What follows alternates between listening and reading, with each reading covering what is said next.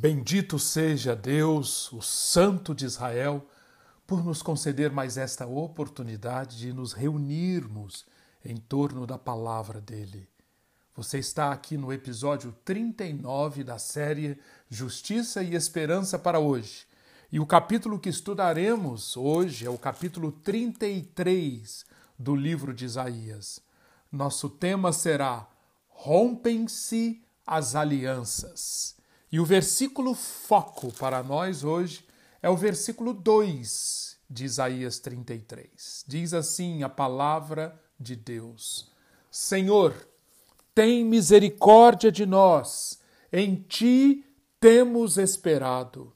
Sê tu o nosso braço, manhã após manhã, e a nossa salvação no tempo da angústia.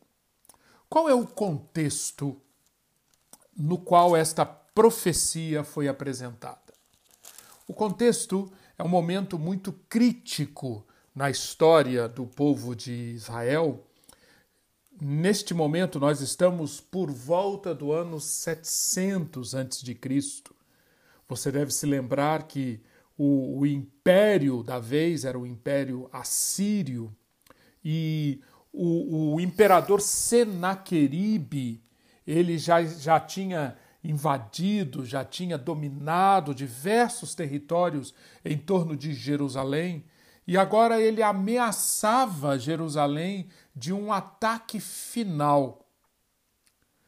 Para, para que Jerusalém fosse poupada, Senaqueribe impôs um tributo ao rei, ao rei Ezequias e este tributo foi pago. Mensageiros de Ezequias foram até onde Senaqueribe estava, uma cidade chamada Laquis. Ali, os, os, os mensageiros de Ezequias entregaram o tributo.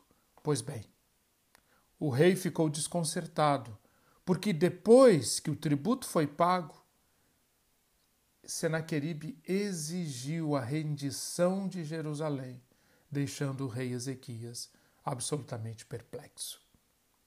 Esse então, esse contexto, ele nos fala de tempos nos quais as alianças são rompidas, tempos de acordos quebrados, tratados desfeitos, tempos de absoluta falta de respeito. Quantas vezes nós atravessamos tempos assim em nossa vida pessoal, comunitária, nós, na, na, nas questões políticas de onde vivemos, tempos em que alianças são rompidas. Nesses tempos, nós podemos ficar em um estado de tamanha tristeza que essa tristeza tende a nos deixar impotentes e desesperançados, completamente desiludidos, sem encontrar uma saída.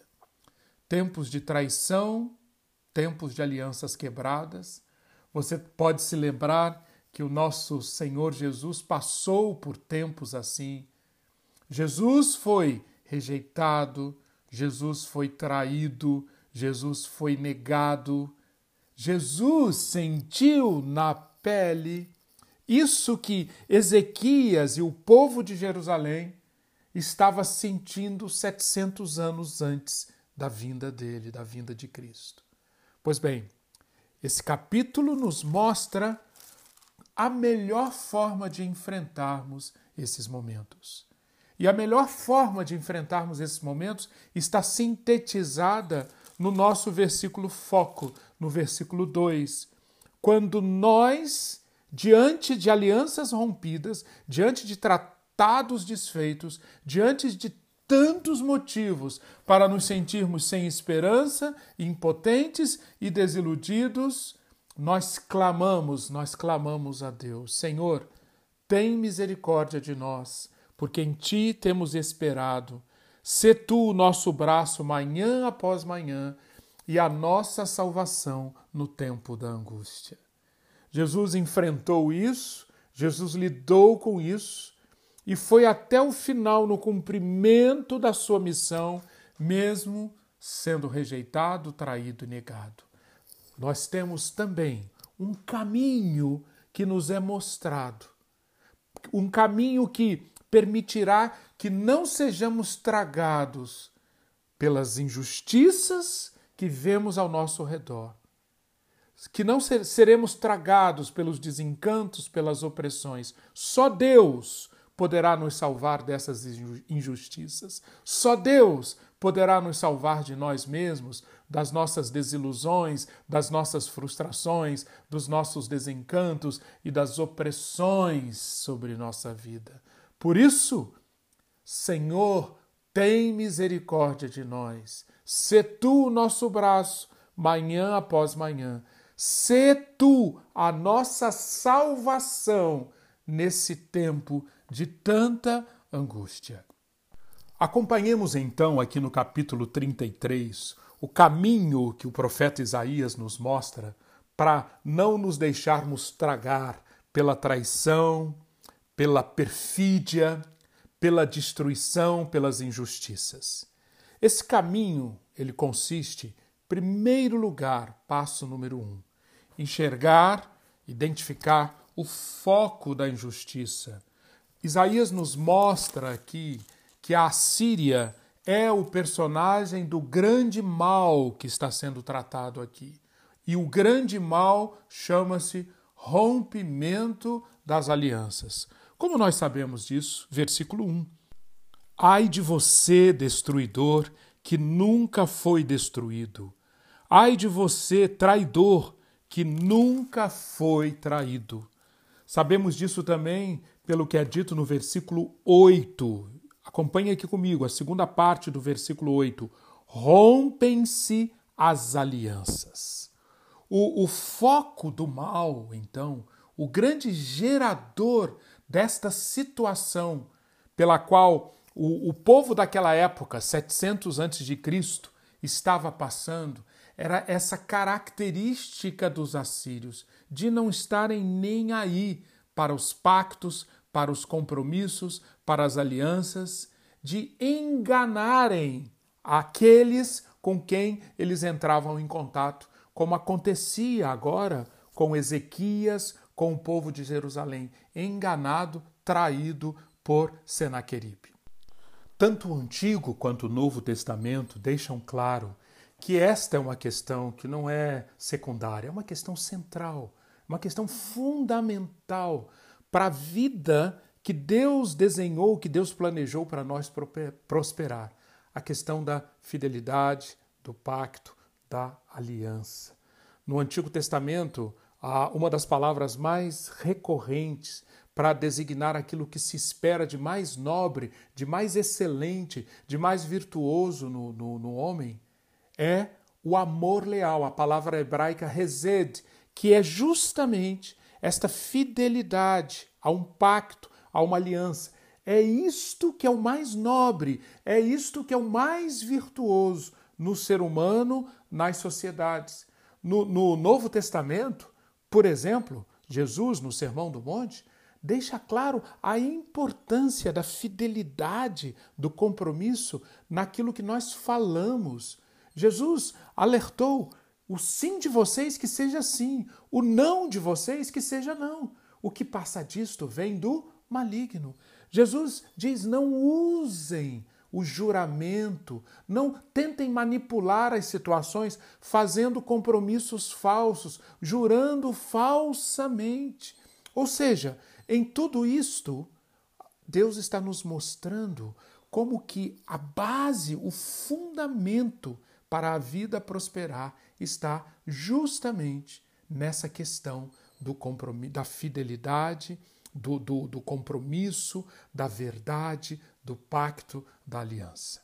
E o que acontece aqui é que o Império Assírio mostra um total descaso para com isso, um total desprezo, uma total falta de respeito as alianças estão rompidas.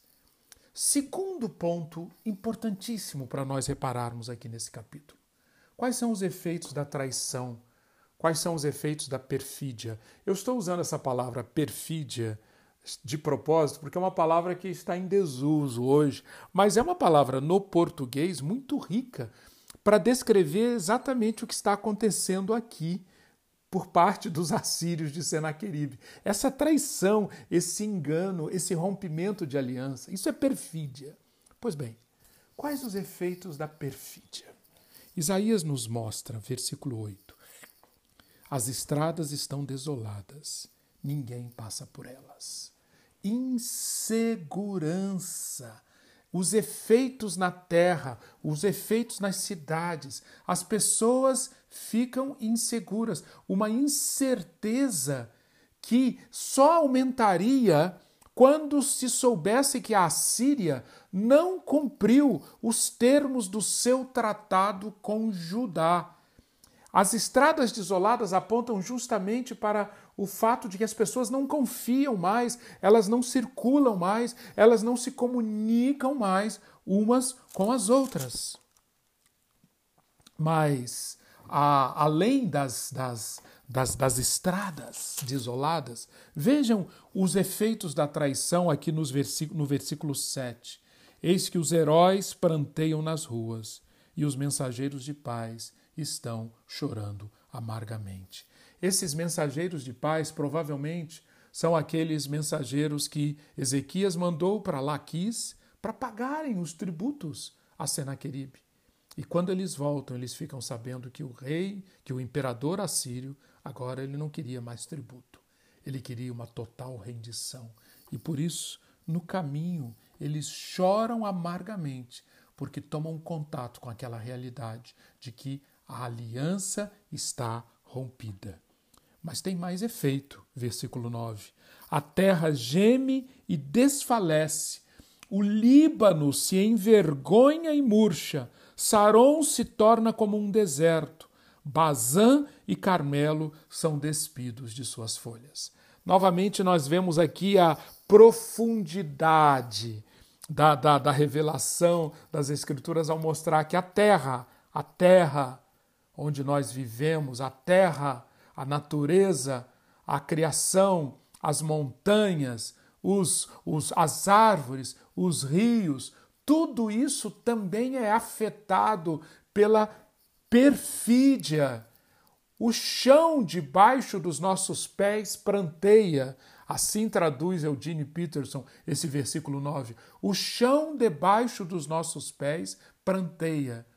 O Líbano, conhecido por suas lindíssimas florestas, agora ele está, as florestas do Líbano estão envergonhadas e murcharam. Saron, cheio de vida, um, um, uma das regiões mais lindas, mais cheias de vida, agora se torna como um deserto. Bazã e Carmelo estão despidos das suas folhas. São regiões aqui mencionadas extremamente fecundas, que agora estão sem vida, estão estéreis. Essa interação entre fecundidade de um lado e esterilidade de outro é uma das, das questões favoritas de Isaías. Para Isaías, a esterilidade é o resultado do orgulho, da autossuficiência que se manifesta muitas vezes por traição, por perfídia. A fecundidade é o resultado da confiança em Deus, que se manifesta por lealdade, por fidelidade, por compromisso. Temos aqui então mais uma vez o profeta fazendo essa ligação entre fecundidade e esterilidade, entre confiança em Deus e orgulho e autossuficiência humanos. Em resumo, mostrando que nada fica de fora dos efeitos desse, desse, dessa traição, dessa perfídia, desse rompimento de alianças. Mas agora, convido você a acompanhar comigo terceiro aspecto desse caminho que Isaías nos mostra para lidarmos com as injustiças, com as opressões, com as traições. Isaías nos mostra palavras de salvação. Isaías nos apresenta partir daqui, que Deus se levantará, destruirá o destruidor, o traidor e transformará Sião. Acompanhe comigo essas palavras de salvação, em primeiro lugar, no julgamento que está profetizado sobre a Síria. Versículo 1: Ai, ai, nós temos aqui mais um ai nas Escrituras, um lamento. O servo de Deus, aquele que ouve a palavra de Deus, ele não se deixará impressionar olhando somente para a traição, para a destruição do assírio. Ele olhará pelas lentes do profeta e verá o ai, o lamento, a destruição que está a caminho, destruição que atingirá o destruidor. Ai de você, traidor, que nunca foi traído. Quando você acabar de destruir, será destruído. Quando acabar de trair, será traído. Ou seja, Isaías está deixando claro que Deus determinará o momento em que o destruidor acabará de destruir, terminará o seu trabalho de destruição, em que o traidor não mais trairá. Que momento é esse? É o momento determinado por Deus. E nesse momento, o destruidor será destruído, o traidor será traído. Aqui, nos versículos 3 e 4, nós temos esse juízo sobre a Assíria também presente. Acompanhe comigo aqui. Ao ruído do tumulto, os povos fogem. Quando tu te ergues, as nações se dispersam. Então, o despojo que vocês ajuntaram será recolhido, como se devorado por uma nuvem de gafanhotos. Como os gafanhotos saltam, assim os homens saltarão sobre ele. Em 2 Reis, capítulo 18, capítulo 19, você pode acompanhar essa história do cerco de Jerusalém por Senaqueribe, traindo Ezequias, e como, hum, por um milagre, por uma intervenção direta de Deus, Deus determina: acabou, você não destruirá, acabou, você não mais trairá.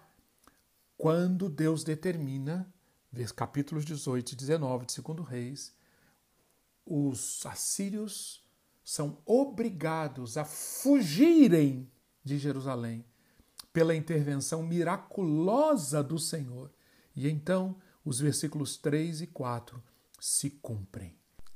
Sabemos também pela palavra de Deus que Senaqueribe, o destruidor, o traidor, ele logo na sequência dessa, dessa, desse, dessa fuga de Jerusalém devido à intervenção de Deus, Senaqueribe vai embora, volta para Nínive e depois de um tempo ele é assassinado, morto à espada pelos seus próprios filhos. A Síria, você será julgada. Senaqueribe, os seus dias de destruição, os seus dias de traição acabaram.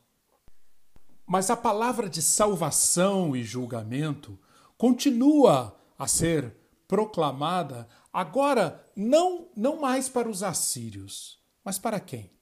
Para os habitantes de Jerusalém que viviam em impiedade.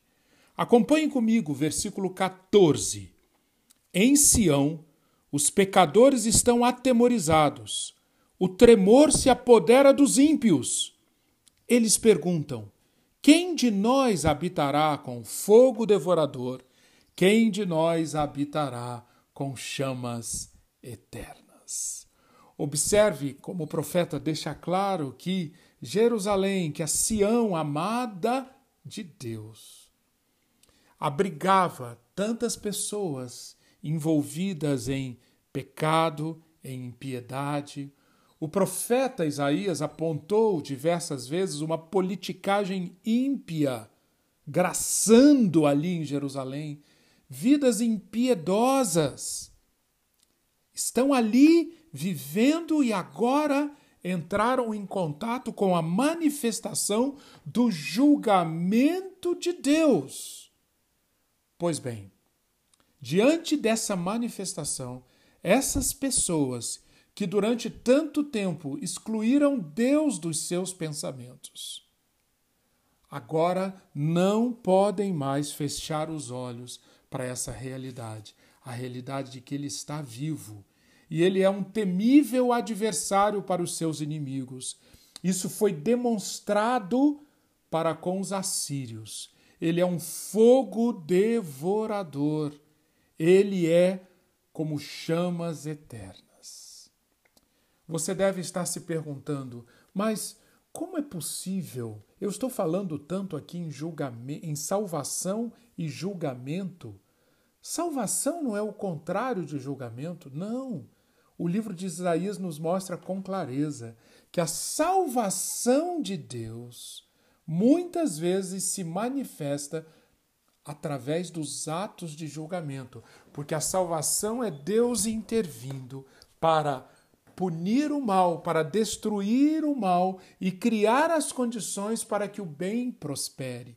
E muitas vezes isso significará julgar e punir aqueles que estão em aliança, aqueles que estão comprometidos com o mal. Isso aconteceu com Senaqueribe, isso aconteceu com o exército assírio. Isso poderia acontecer com os ímpios e pecadores habitantes de Jerusalém. Mas eis que o profeta ao colocar nos lábios daquelas pessoas essa pergunta: quem de nós habitará com o fogo? Quem de nós habitará com as chamas eternas? O profeta indica que está havendo ao menos um início de reconhecimento de quem Deus é.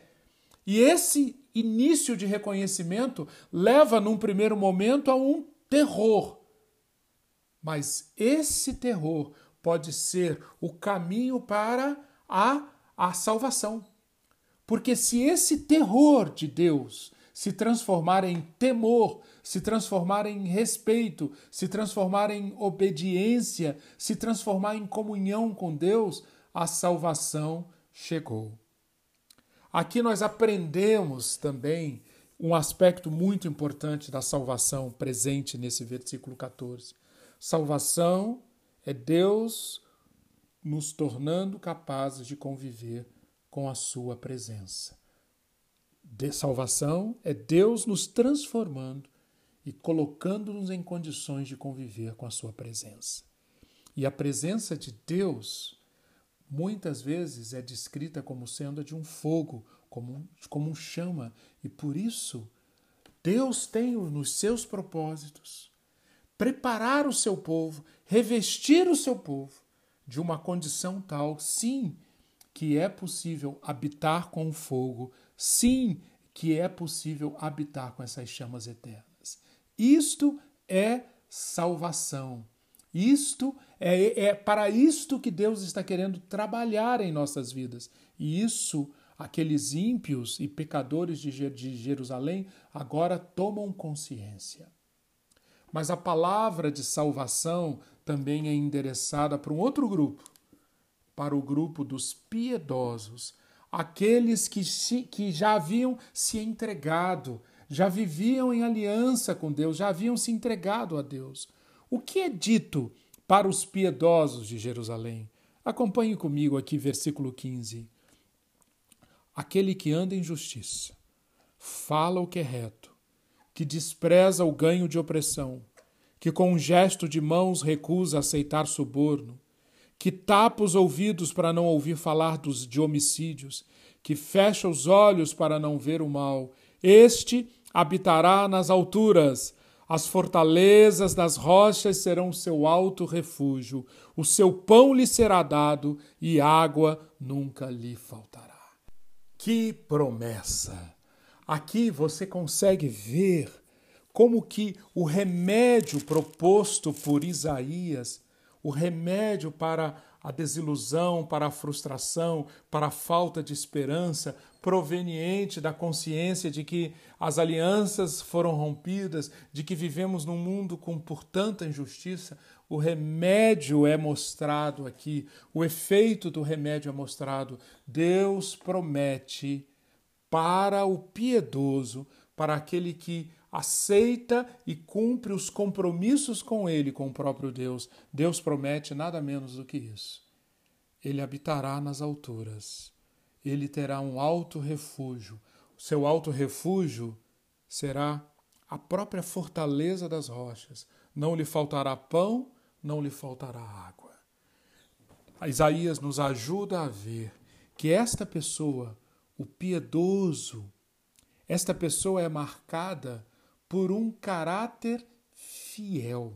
Note a descrição dos versículos 15 e 16. Em primeiro lugar, anda em justiça, ou seja, ele é fiel à aliança em todos os seus aspectos. Segundo lugar, fala o que é reto, ou seja, não dá lugar a engano, tortuosidade, falsidade, traição. Terceiro lugar, despreza o ganho de opressão.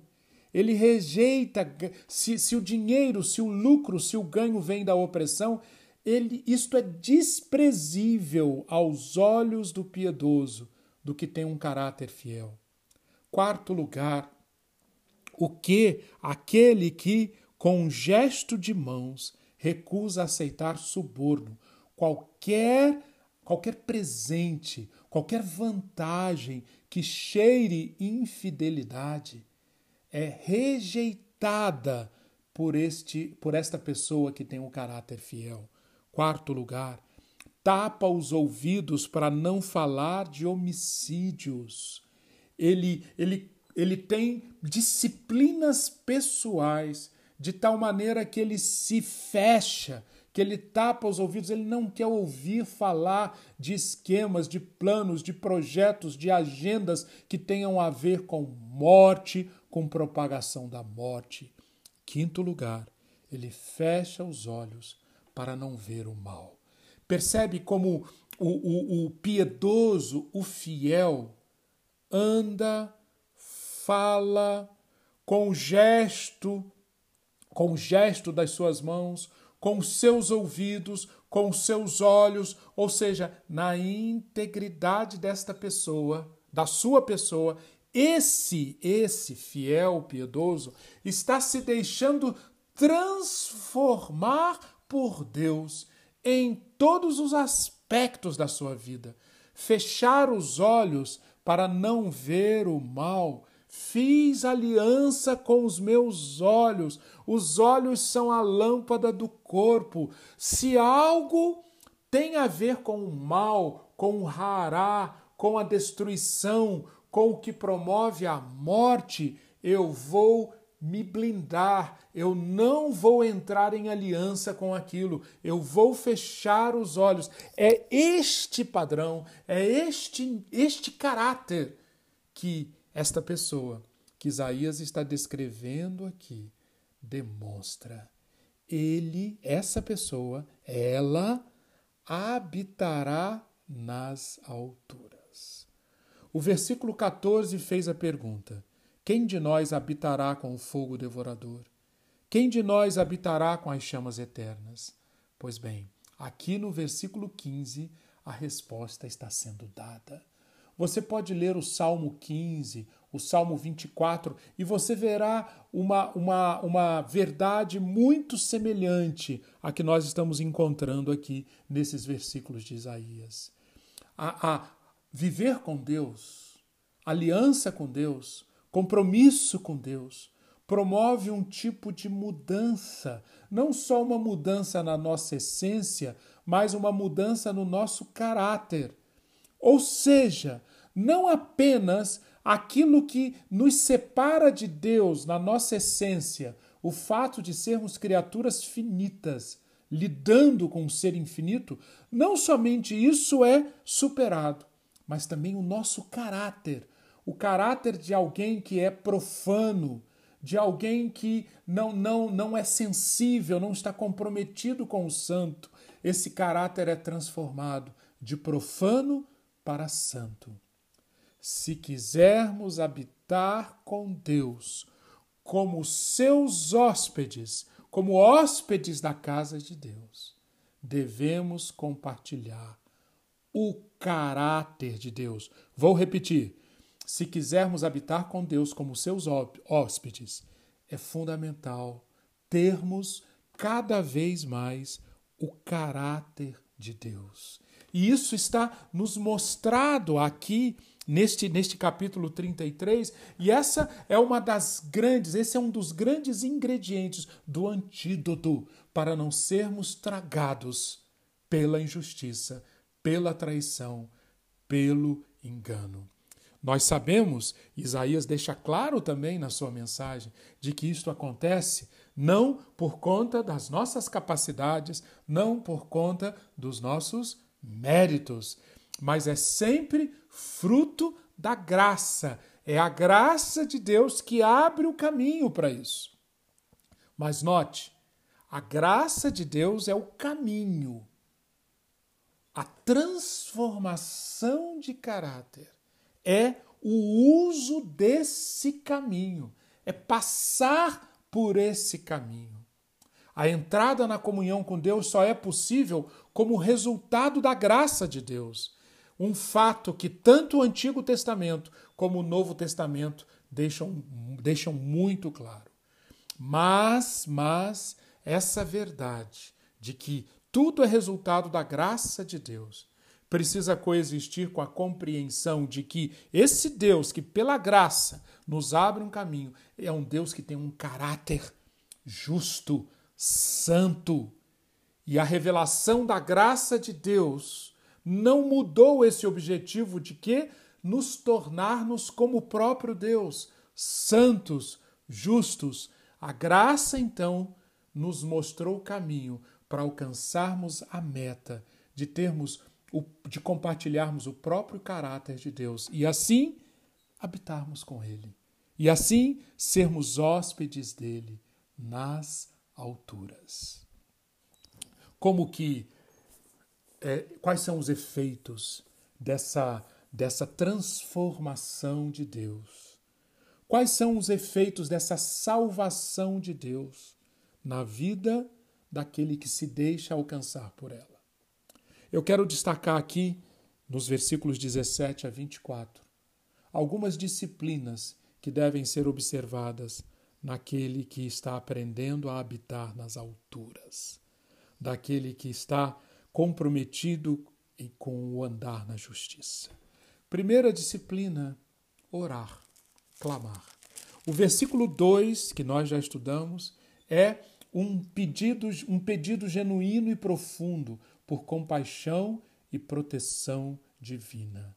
Pessoas que já reconheceram a realeza de Deus e se voltaram para Ele com fé, vão confiar sim que haverá restauração e reconstrução, que isso se dá dia a dia.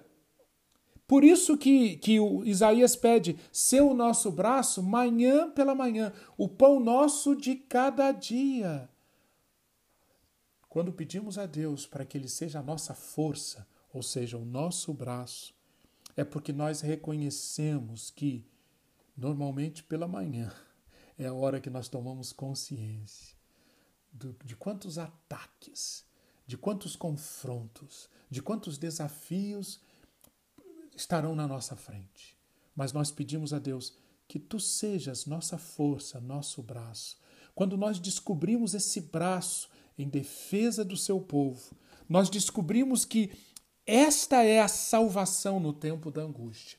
Orar, clamar assim, é a primeira grande disciplina que nos coloca, que nos mantém no caminho de transformação daquele que habitará nas alturas. Mas existe uma outra disciplina aqui extremamente importante. A disciplina é Onde estão fixados os nossos olhos? O que que nós estamos ouvindo? O olhar e o ouvir.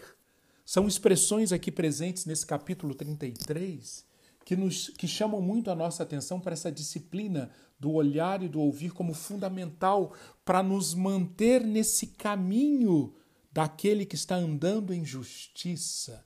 Note a importância do ouvir e do olhar aqui, por exemplo, no versículo 13 vocês que estão longe, escutem o que eu fiz. E vocês que estão perto, reconheçam o meu poder, escutem, ouçam. Versículo 17: Os olhos de vocês verão o Rei na sua formosura, verão a terra que se estende até longe. O coração de vocês se lembrará dos terrores, dizendo: Onde está o escrivão? Onde está aquele que recolheu o tributo? Onde está aquele que contou as torres? Você já não verá aquele povo atrevido, povo de fala obscura, de uma língua estranha que não se pode entender. Observe como a profecia de Isaías está enchendo o nosso coração de esperança, mas corrigindo o nosso ouvir, o nosso olhar. As, as expressões aqui no versículo 18 mostram, essas expressões mostram que um olhar corretamente colocado cura as nossas memórias dos tempos de terrores, os, os tempos em que nós estávamos cercados por aquele que queria recolher o tributo, daquele que estava contando as torres, daquele povo atrevido de fala obscura. Todos esses são sinais dos tempos da opressão, dos tempos da injustiça, dos tempos da guerra. Mas nós podemos ser curados disso, mesmo das lembranças dos terrores, se os nossos olhos, de forma disciplinada, forem colocados naquilo que nos é prometido, naquela que é a nossa esperança, um olhar transformado. Olhar para quê? Olhar para o Rei o Rei na sua formosura. Aqui nós temos mais um dos textos cujo cumprimento não pode ter sido só nos tempos de Isaías. É um texto escatológico, é um texto messiânico, é um texto que está apontando para a beleza não de um rei humano, de um rei terreno, mas é um rei, o rei messiânico. A beleza desse rei está na sua aparência e também na sua glória. Ver a beleza e a grandeza desse reino é o privilégio esplêndido dos habitantes de Sião. Esses habitantes colocarão os seus olhos, versículos 20 e 21, naquela que é a cidade das nossas festas. Os seus olhos verão Jerusalém, habitação tranquila, tenda que não será removida, cujas estacas nunca serão arrancadas, nem rebentada nenhuma das suas cordas. E Isaías termina sua profecia curando o nosso olhar, tratando do nosso ouvir, fazendo-nos ver quem é o Senhor. O Senhor é nosso juiz, versículo 22. O Senhor é nosso legislador, o Senhor é o nosso rei. Ele nos salvará fará aquilo que é a sua especialidade: salvação. Isaías conclui esse capítulo com uma nota, uma última nota de julgamento. Versículo 23, nós somos aqui apresentados ao triste destino dos assírios. Nínive é retratada aqui, versículo 23, como um navio colossal, enorme, todo equipado mas este navio se tornará uma ruína. O mastro será cortado, as bandeiras se perderão, toda a sua glória, Nínive, desaparecerá, como aconteceu no ano 612 a.C. No último versículo, Isaías retoma a mensagem de esperança. Versículo 24: Nenhum morador de Jerusalém dirá: Estou doente o povo que habita nela terá o seu pecado perdoado. Perdão dos pecados, ausência de sofrimento, ausência de doença. É assim que é apresentado para o povo o bem-estar de Jerusalém. Que então, diante da, da, da perfídia, da traição, do engano, você possa se apropriar, fazer essa rota que Isaías, que Isaías nos apresenta aqui. Deixar o seu coração se encher de esperança e a cada dia orar: Senhor, tem misericórdia de nós. Em ti temos esperado, se tu o nosso braço manhã após manhã e a nossa salvação no tempo da angústia. Amém.